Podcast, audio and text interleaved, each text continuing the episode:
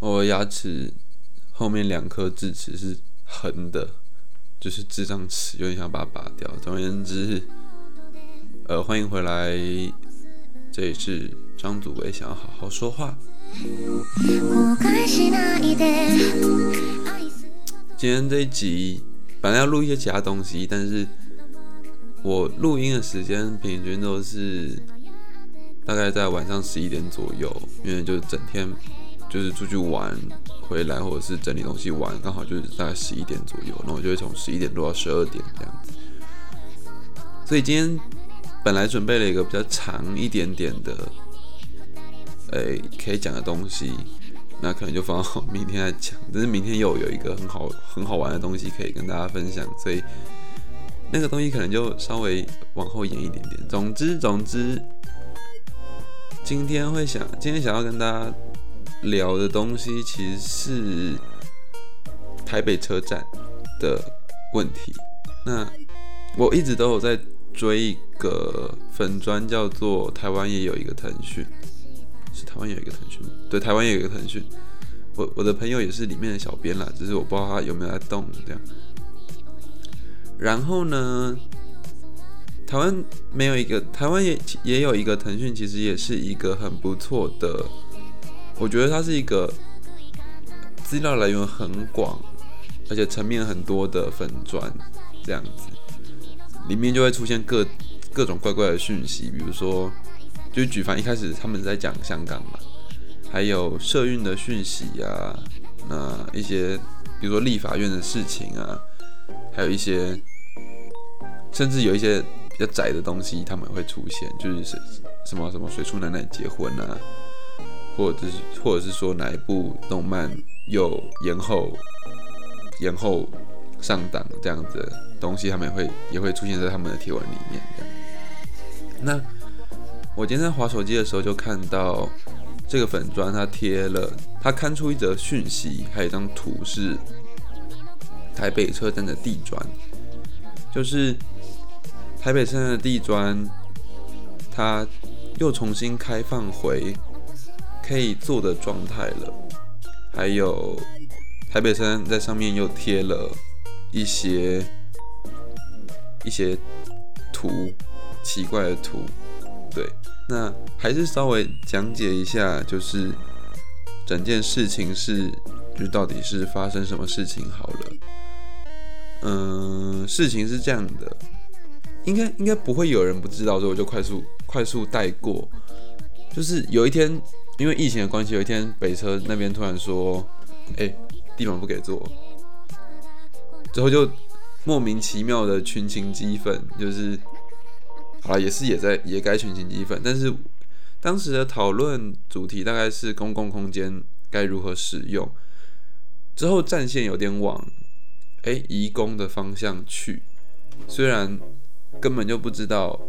呃北车不给做是不是因为他们觉得移工的那边有一些偏见啊啥的。总而言之，战线之后有往外籍移工的议题过去一点点。那个人其实是觉得还好，反正不能做不能做嘛，就是就是不干我的事。但是我也觉得在那边一群人可以在那边做，或者是朋友可以约在，以前都会说哦约黑白格啊这样子的事情，其实是台湾风景的一部分。对，总之我觉得黑白格这个东西已经变成，无论它。好或坏，它已经变成台湾地景的一部分了。那北车这样把它删，就是就直接不给做，其实好像不是不是很好哦。所以之后就有人，之后就有人了，他就跑去跑去开了一个活动页，说要号召大家一起去北车的黑白阁静坐。哎，是要静坐吗？反正就是大家去做就对了。那。OK，就有人去做了，然后当天就举了一些什么台独旗啊、香港加油啊、啊，好像还有藏独旗之类的东西，反正就反正就大家就去就去做嘛，对吧？那之后这件事情就没有了，就我对我对于这件事情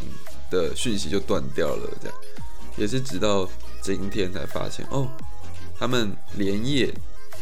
在北侧的黑白格的中间的几个格子上面贴了各种文字的，应该是你好吧，还是欢迎，还有各种笑脸，这样。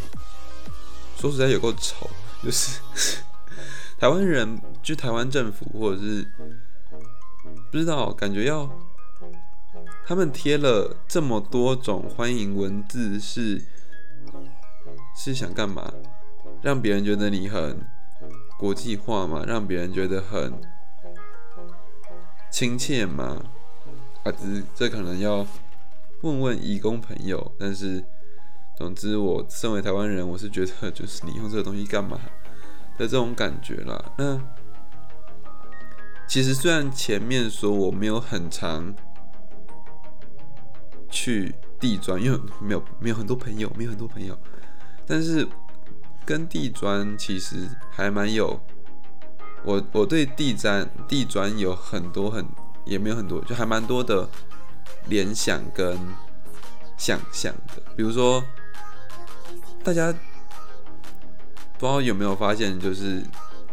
除了黑白格以外，就大家都会做什么黑色地砖呢？啊，都不做白色地砖这样子的事情以外，大家其实有，他其实会坐在地砖的中间，而且当一个地砖里面有人之后，通常不会有另外一组人去进入同一个地砖里面，所以它很有趣的变成一种。规律还有，不知道大家有没有玩玩玩过那种卡卡，还有卡卡城吗？还是卡卡松、卡卡城都有。就是你把你的人偶放到那块地砖上面之后，那块地砖就是你的的那种感觉，有一种占地为王的古代古代国家战争的既视感吗？我不知道。所以我就想说，我就想过，我之前就有跟朋友讨论过，哎，如果。这个地砖啊，我们就是可以做一些，在上面做一些奇怪的事情，然后还不错。结果北车先做了，对，所以就在想说，哎，它是黑白格，而且它很整齐，还有大家的行动，大家在黑白格上面的行动，其实会被黑白格约束。比如说，你会不自觉往前面有讲到，就是你会不自觉往中间靠，还有你会。坐在大部分人都会坐在黑色上面之类的事情，那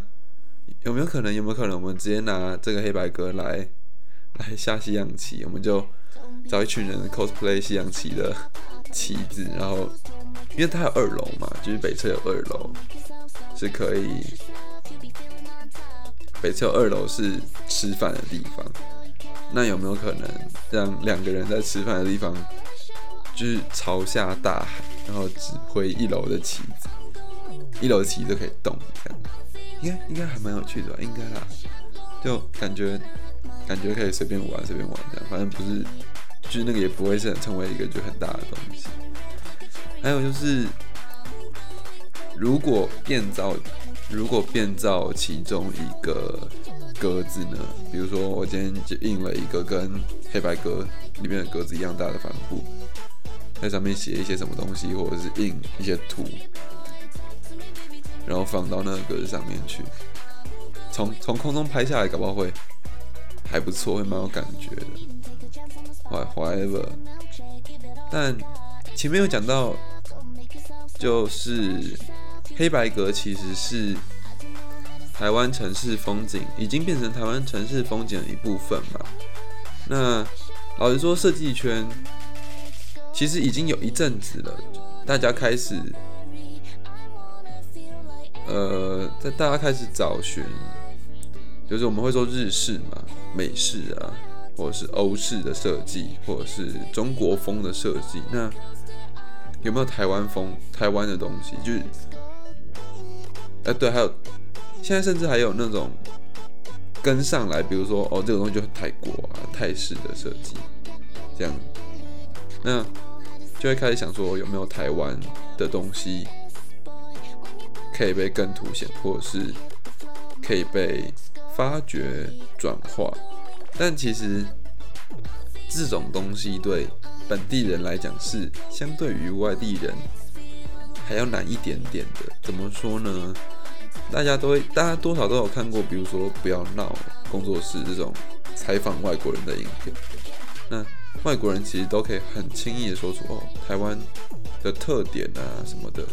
台湾有什么风格，或者是他一看什么东西就知道哦，这是台湾这样。但是台湾人也看得出来，但是我们并不会非常清楚的知道那是什么东西，因为你从小就生活在。那样的环境之下，你要去对你本身里面血液就流的东西，血就骨子里就留着的东西进行解构或者是萃取，其实是相相对相对难的一件事情啦。对对我而言来讲是这样，所以我有一段时间其实也也在一直问自己，台湾的风格是什么？到最后其实会。发现很多东西就是你平常放学回家的街道，这样前面有讲到地砖是一种台台湾风格嘛，它是它是一个场域，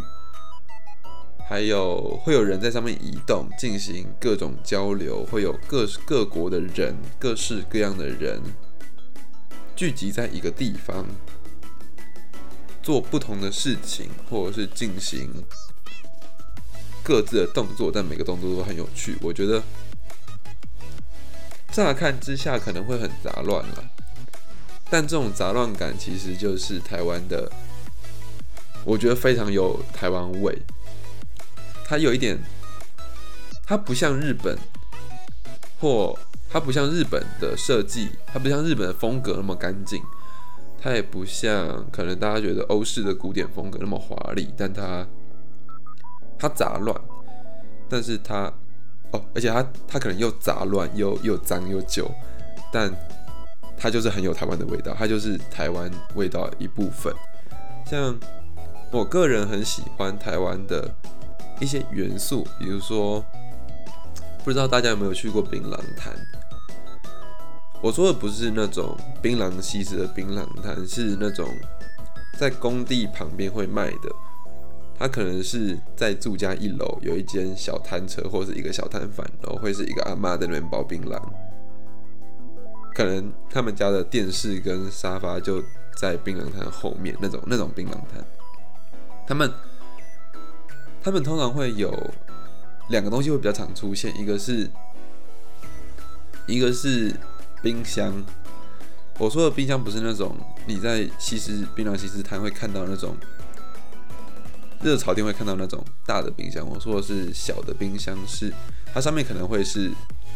它上面通常会有一个小板子，是广告牌，上面可能就写什么伟大哎维士比啊，或者是金金芦笋汁的那个那个女郎的照片。通常那个冰箱会旧旧的，而且门框，它门框镀镀应该是镀镀银或镀锌的地方会已经有点斑驳，里面的白铁会露出来，就会生锈，然后很吵，那台冰箱会非常吵。它侧面的叶片会积灰，会显得黑黑的。冰箱的内容物，冰箱的内容物呢，通常会是金金芦笋汁啊。还有，甚至有些比较比较老旧的店会有那种包装的冬瓜茶，我不知道大家有没有喝过，但是我个人其实很爱那个东西，我觉得很有趣，很很台湾味，很台湾味。哦，另外一个东西是摊车，在我们家的对面有一家。他已经收掉了。有一家那个时候好像是摄影摄影馆啊，然后那个摄影馆的外面摆了一台卖槟榔的摊车。在我小时候，就大概我十几岁的时候，还有十十几出头岁的时候，还有还有在卖这样，里面还是有卖槟榔啊。那种车子就是它它前面的玻璃罩。诶，你们可以把它想象成夜市那种摊车，但是它是长长的那一面会对外的，就跟夜市摊车一样，前面会有一个半圆形的玻璃罩，里面会分成两层，在玻璃罩上面会有一个跟刚刚讲到电视很像的塑胶片，然后里面会有灯管，写就是比如说槟榔或者是什么一个王，然后圈起来，然后一个流圈起来这样，然后槟榔那种东西就它是个人认为那种斑驳感就是什么。就是我有看，我刚刚说那种就是镀锌啊，应该是镀锌，镀锌，然后它镀它电镀那一层剥落之后，里面东西生锈的那种斑驳感，才是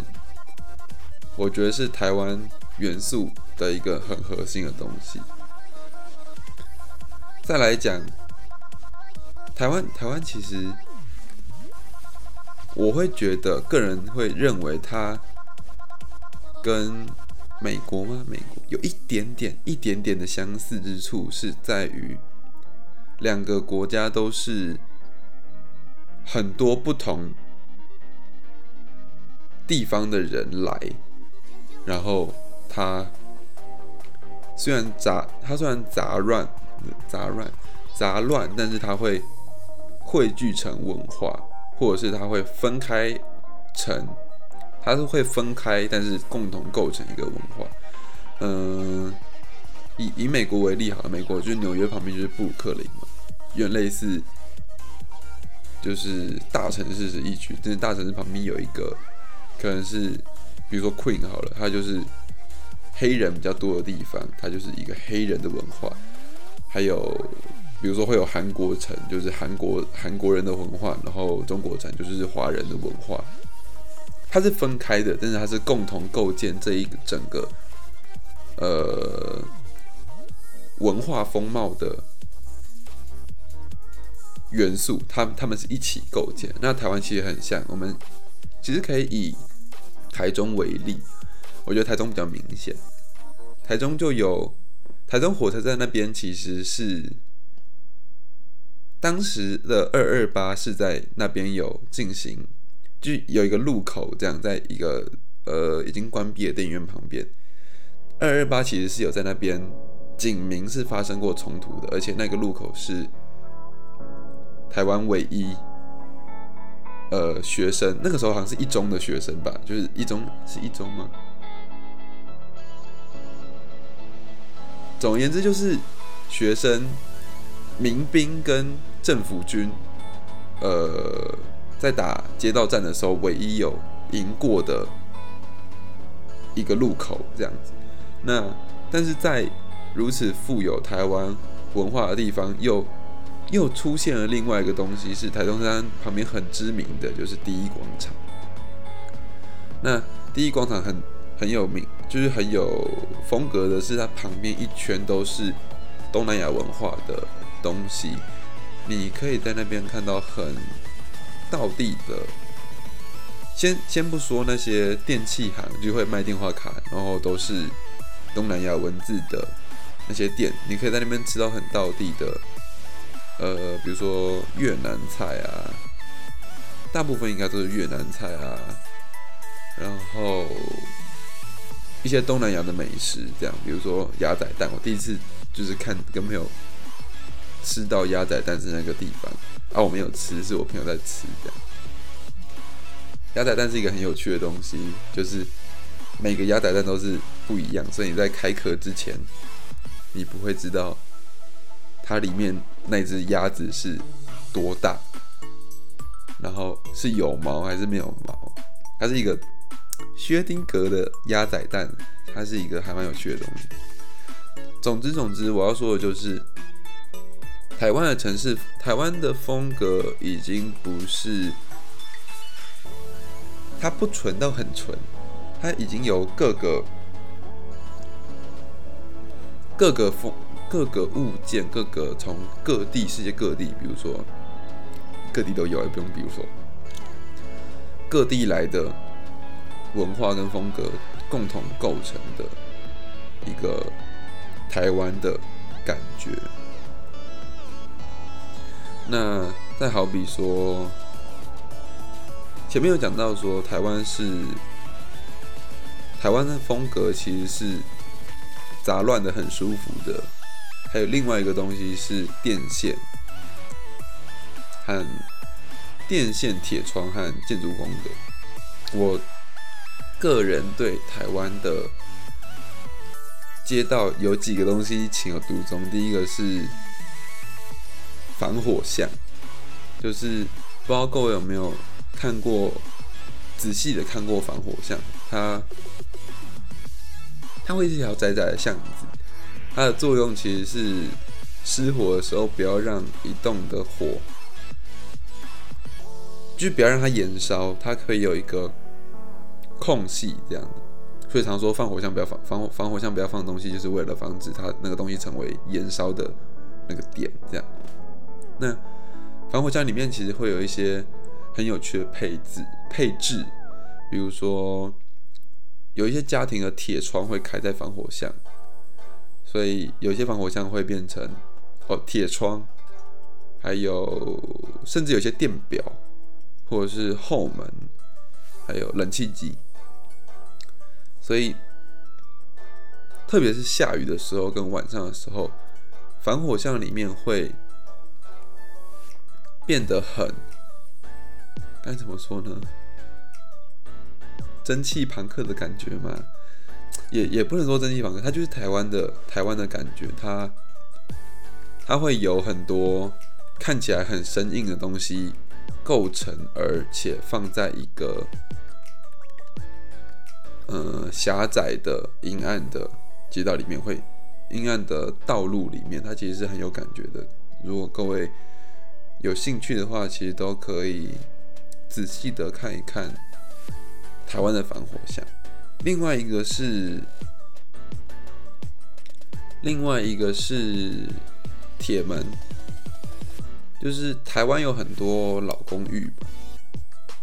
然后经典元素就是铁门旁边会有信箱，进去之后就是呃红色扶手的铁栏杆跟磨石子阶梯，还有白色的墙面。然后不知道为什么，在铁门打开进去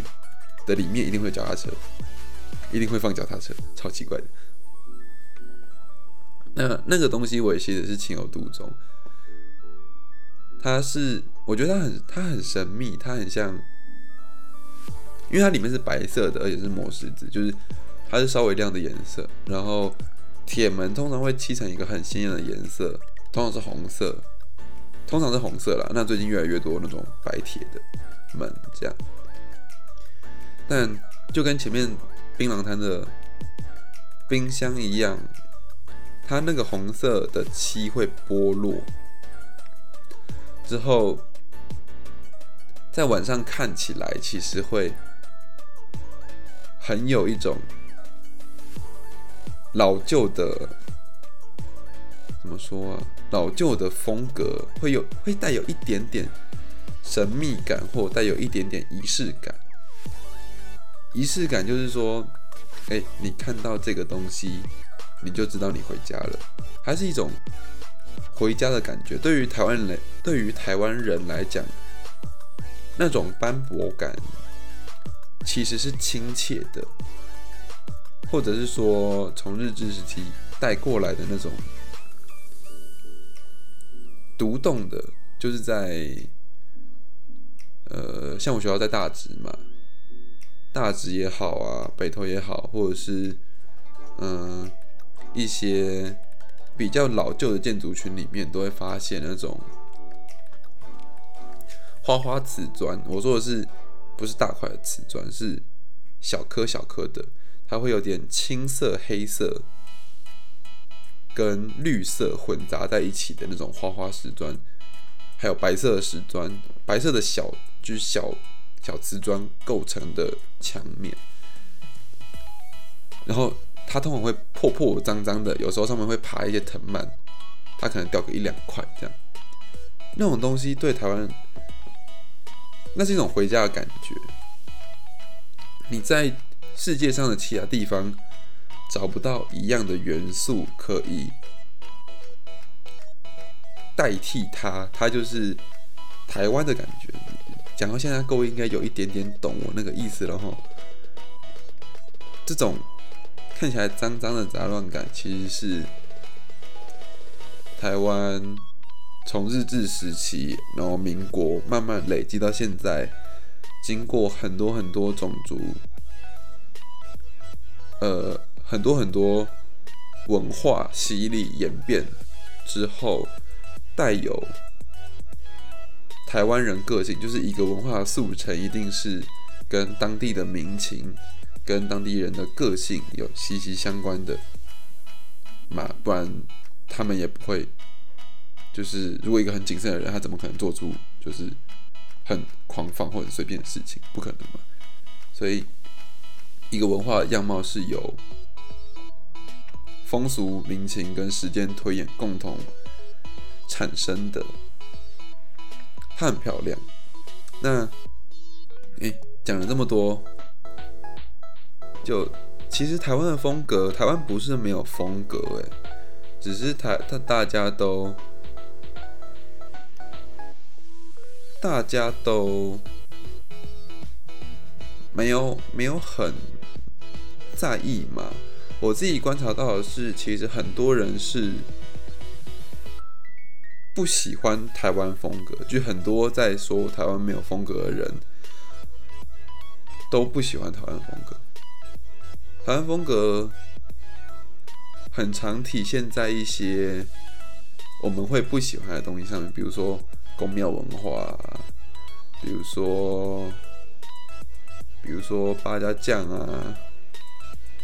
比如说看起来很乱的电线杆，还有切割天空的电线啊，或者是你家。旧家，你的旧家，你的老家，那些都其实都是台湾的风格，但我们却很容易去排斥它，觉得它呃，它就很脏啊，就很旧啊，这样，对吧？说回台北车站的地砖这件事情，为什么会突然讲这个事情呢？我会觉得。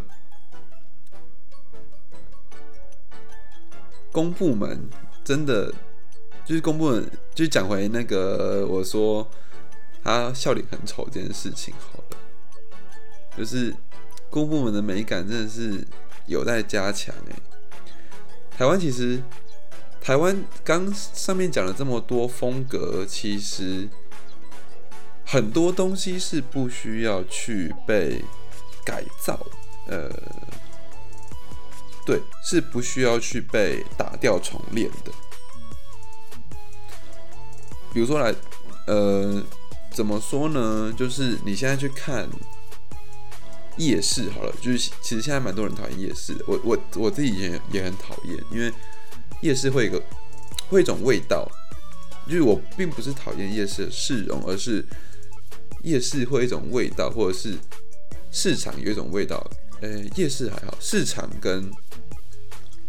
菜市场，特别是传统市场，会有一种味道，是水果啊、鱼腥味啊、肉味、血腥味混杂在一起的一个奇怪的味道。但如果你有办法想象的话，你可以想象，如果有一天我们把夜市里那些招牌，或者是我们把，哇，我们以传统市场为例好了。我一直讲夜市，应该是我饿了。传统市场里的那些招牌，全部换成你所喜欢，或者是大众所喜欢的风格，可能是日式好了，或者是极简的那种 logo，然后店名的风格，你就会发现。很奇怪，那个东西不是台湾，就像，嗯，有很多政府单位或者是地方会，台湾台湾台湾啦，有一些景点会称自己为什么什么小希腊啊，然后什么台湾版的美国大峡谷啊，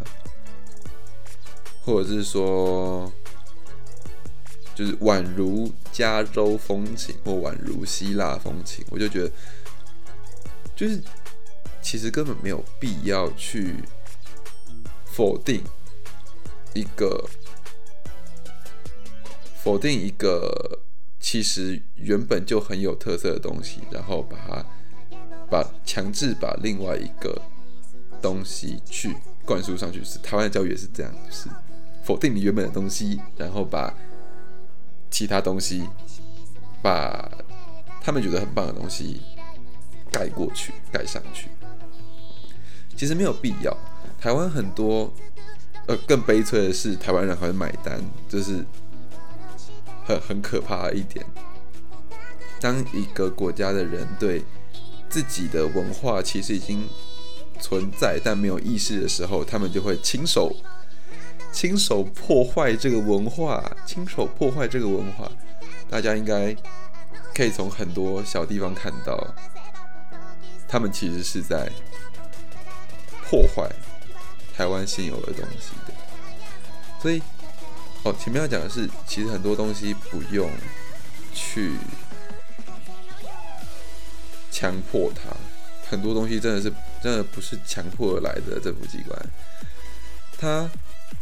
很多东西啊，其实你只要按照照着它该发展的路走，然后也许你可以小小的导正，或者是帮助这个地方变得更好，而不是转变它。是，如果你可以把这个把这个风格放大嘛，或者是说你可以。如果年轻人怕传统市场的话，你有没有什么方式可以去帮他宣传，而不是让大家喜欢上他的这种风格，而不是把它改造成另外一种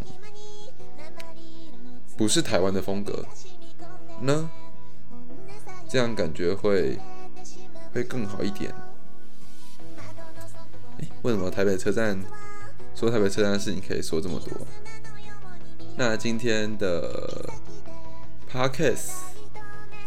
就到这边结束好了，大家再见。